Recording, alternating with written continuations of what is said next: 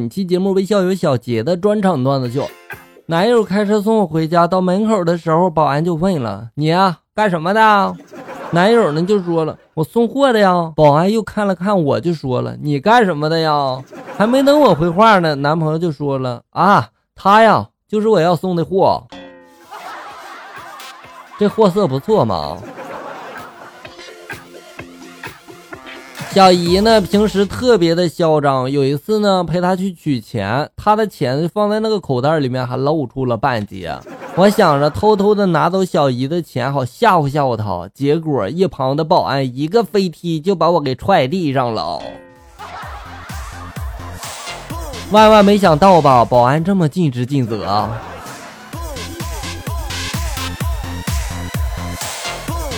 让闺女给我倒杯水，眼看着就要到我跟前了，结果一个跟头就洒了我一身的水。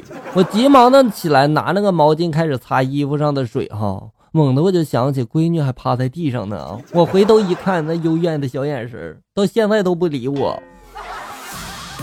对呀，有你这样的妈妈吗？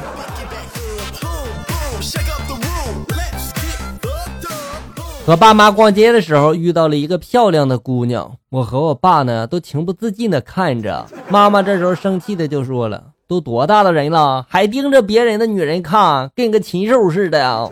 老爸呢这时候不屑的就说了：“你懂个屁呀，我是在给儿子挑媳妇呢。”哎呀，这个可以有啊。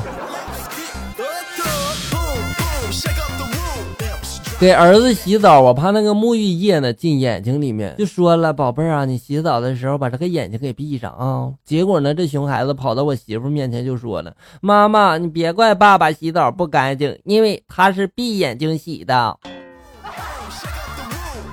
无类配方沐浴液，了解一下啊。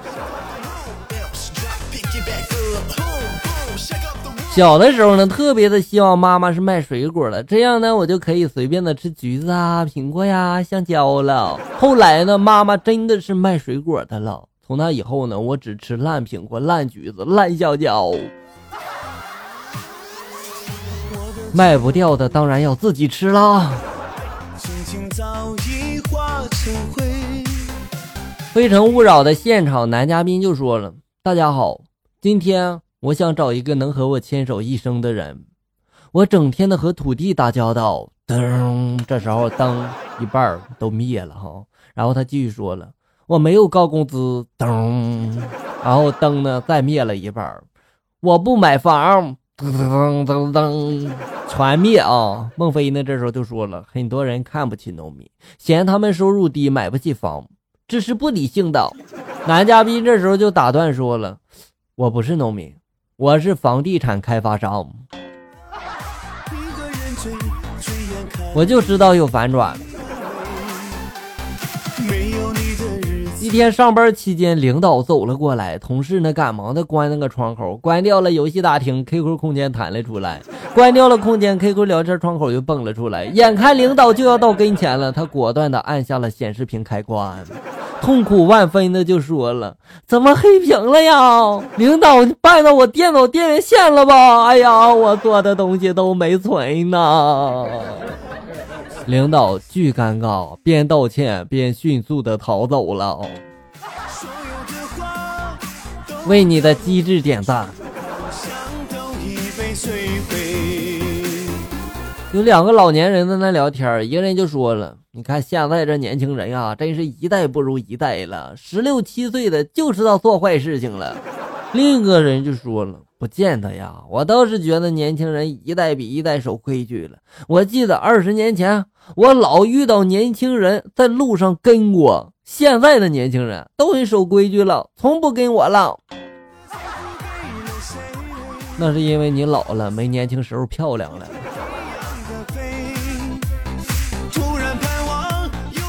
老婆逛街看到一个好可爱的小朋友，然后呢，看看老公，叹了一口气，对老公就说了：“以后要是生小孩长得像你啊，就完了。”老公了愣了一下，恶狠狠地瞪了老婆一眼，就说了：“要是长得不像我，你就完了。”哎呀，好自为之啊。让我想小沈和同学小李呢，在同一个单位当秘书，时间长了，小沈呢就觉得领导对小李更好。比如说啊，领导叫小李都是叫李子，就很亲切；对自己呢，则是小沈小沈的哈，不冷不热的。一天，小沈呢和小李就说起了这件事儿，小李听了之后呢，就叹了一口气，就说了：“哎，你见过哪个领导追着女下属叫婶子的？” 对吗，李子，你叫小沈，人家总不能叫你婶子吧？啊，这么一说的话，你心里平衡了吧？小的时候偷完了妈妈的钱呢，又是吃又是喝的，感觉自己超级土豪的。就是回家的时候有点胆战心惊的，做什么事呢都会提心吊胆的，生怕露出破绽挨打呀。直到老爸推门进我的房间，就说了：“儿子啊。”你妈怀疑我偷她钱，不让我回房间了。来来来，你给我腾个地儿。这下你爸负全责了啊！小的时候吧，每次经过床上用品店的时候，我都浮想联翩，想进去就不好意思进去。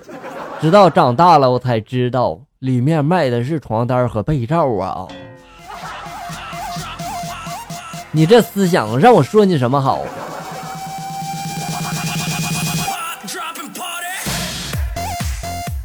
下班去取车，我发现我的大奔不见了，我就和公司的保安吵了起来，而且我还报了警。后来在这个监控中，我才知道我今天没有开车来，尴尬了不？和媳妇去看电影，看到一半呢，保安大哥冲进来就喊了：“谁带别人媳妇了呀？赶紧从后面走啊！人家老公都过来找了。”一听的人就剩下我和我媳妇了。如今想想包场的感觉还挺过瘾的。那么问题来了，为什么要带情人去电影院呢？好了，小友们，本期节目到这里就要结束了。欢迎大家关注咱们节目的同名微信公众号“醋溜段子”，上面有笑哥发布的更多搞笑内容。我在这里等你，咱们下期再见。